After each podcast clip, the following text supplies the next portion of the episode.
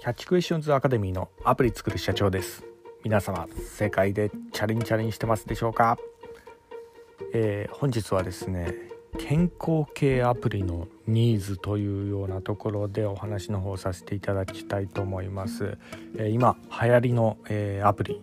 えー、まあ、これからの健康系のアプリが、ま盛んになってくるんじゃないかなというようなところもあり、まあ、今回このお話の方させていただきたいと思いますが、えー、私はですね主にあの YouTube で配信させていただいておりまして YouTube の方ではですね iPhone アプリの作り方や、えー、ラズベリーパイによるリモートサーバーの構築方法など、えー、いろいろお話しさせていただいております、えあちらの方はですね少し専門的な内容でもありますんで、え YouTube の説明欄の方からあの言っていただきますと、え専門的なあのジャンルに関しましてはあの番組リストがあの個別に設定されてますんで、ね、そこのあの番組を見るにはあの URL クリックしていただくと、えそこまで、えー、たどり着けるかと思いますんでよろしくお願いいたします。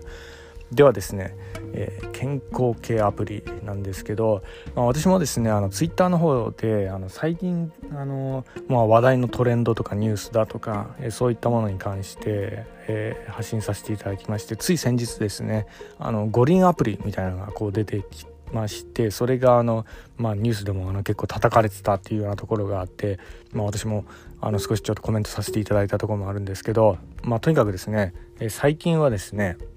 このまあ健康、まあ、五輪アプリもですねあの、えー、まあ開催されるかちょっとどうかわからないですけどえ東京五輪まもなく、えー、今年の夏ぐらいですよね、えー、開催されるかっていうようなところの判断がこう出るかと思うんですけど、えー、まあ、それに際してですねあの海外から日本にお越しいただいたあの、えー、まああのお客さんですよね。があの健康状態をこう管理できるようなアプリっていうのをなんかこう作るというようなところで政府が73億円をこう投資してこう作ったみたいなそんなようなところがあり、まあ、アプリにね、えー、73億円もこう投資してこう作るべきなのかみたいな感じで、えーまあ、ヤフーニュースだったかな。あの、えー、掲示板で、えー、ものすごいこうあのまあ、炎上しているようなところがありましたけど、まあ、とにかくあの、まあ、それに関して私もあの少し便乗みたいな感じでコメントさせていただいたところもあるんですけどね、まあ、あの App Store で売るより政府に売った方がいいんじゃないかみたいな感じのコメントなんですけど、まあ、とにかくですねあの健康系のアプリはですね、まあ、ニーズが高いっていうか、えー、それまあ、政府ぐるみであのそういったものが今あの欲しい欲しいっていうのは現状だと思います。それは、えー、SARS-CoV-2 のあのコロナウイルスでですね、えー、今あの、まあ、人々の関心、えー、は健康状態に、結構向いているところもありますんで、えー、まああのまあ、一昔っていうかあの1年前ぐらいはあのココアっていうアプリも出ましたよね。あれに関してもあの、えーまあ、人のあのコロナウイルスの感染経路とかそういったものを把握するためにこう作られたわけなんですけど、まあ、それの開発も開発費も結構、えー、すごかったところもありましたね、まあ、とにかく、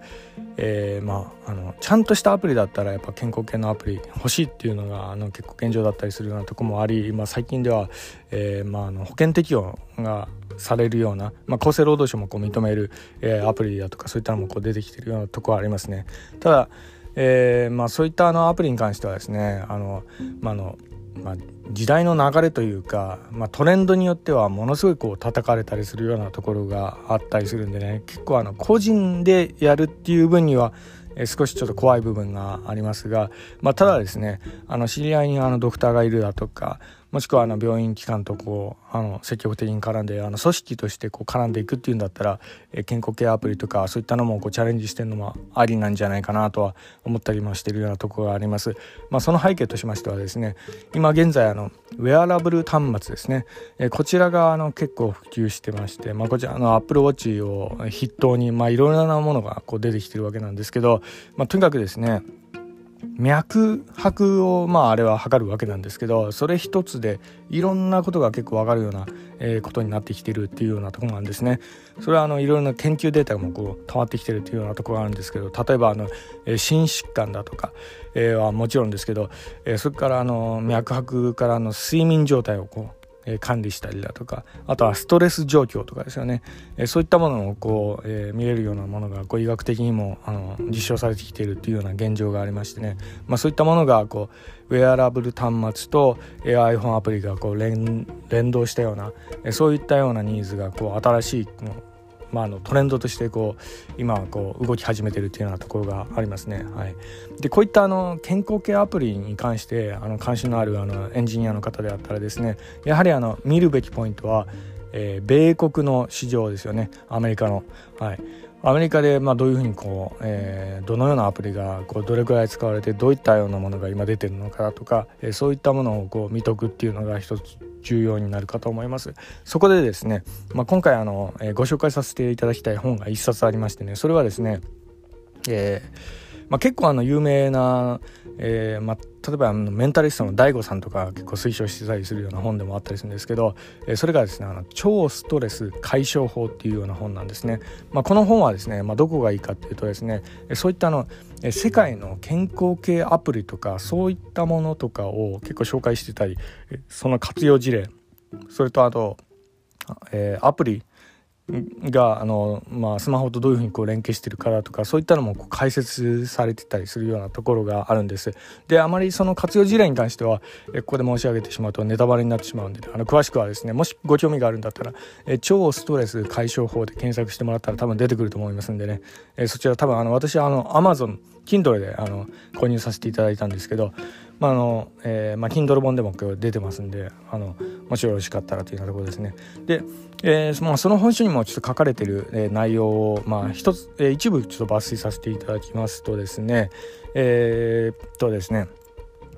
えー、まあ一般的なこう内容としてはストレスに関するコントロールこれはですね私もあのえ以前にもあのこちらの番組であの申し上げさせていただいたところもあるんですけど私的に結構面白かったなっていうようなポイントを、えーまあ、数点ちょっと、えー、ちょっと述べさせていただきたいと思います。まあ、例えばですねあの紙に書き出してストレスをコントロールするだとかあとは食事療法として、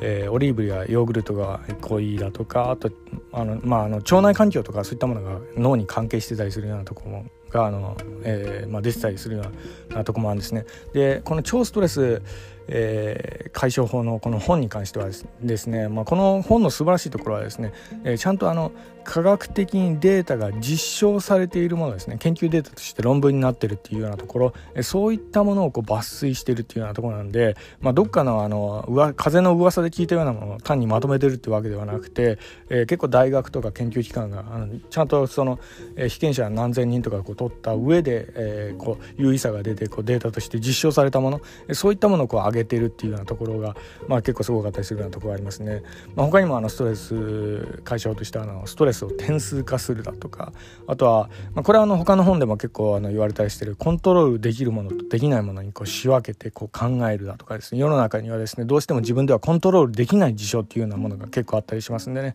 はい、それとあと、えー、心配する、えー、時間帯を設けるだとか、えー、そういうようなこう、えーまあ、テクニックがこうありましてね。それがあの、まあ、お手軽さだとか効果だとか持続、えー、ストレスをコントロールできる持続時間だとかそういったものをこうデータ分類してままとめられているような本なんですね。はいまあ、中でもですね結構面白かったのがですね、えー、脱フュージョン法とかそういうのもなんかあるんですね。はいまあ、うんちゃら法っていうのは結構その中にこう本書かれてたりするようなところなんですけど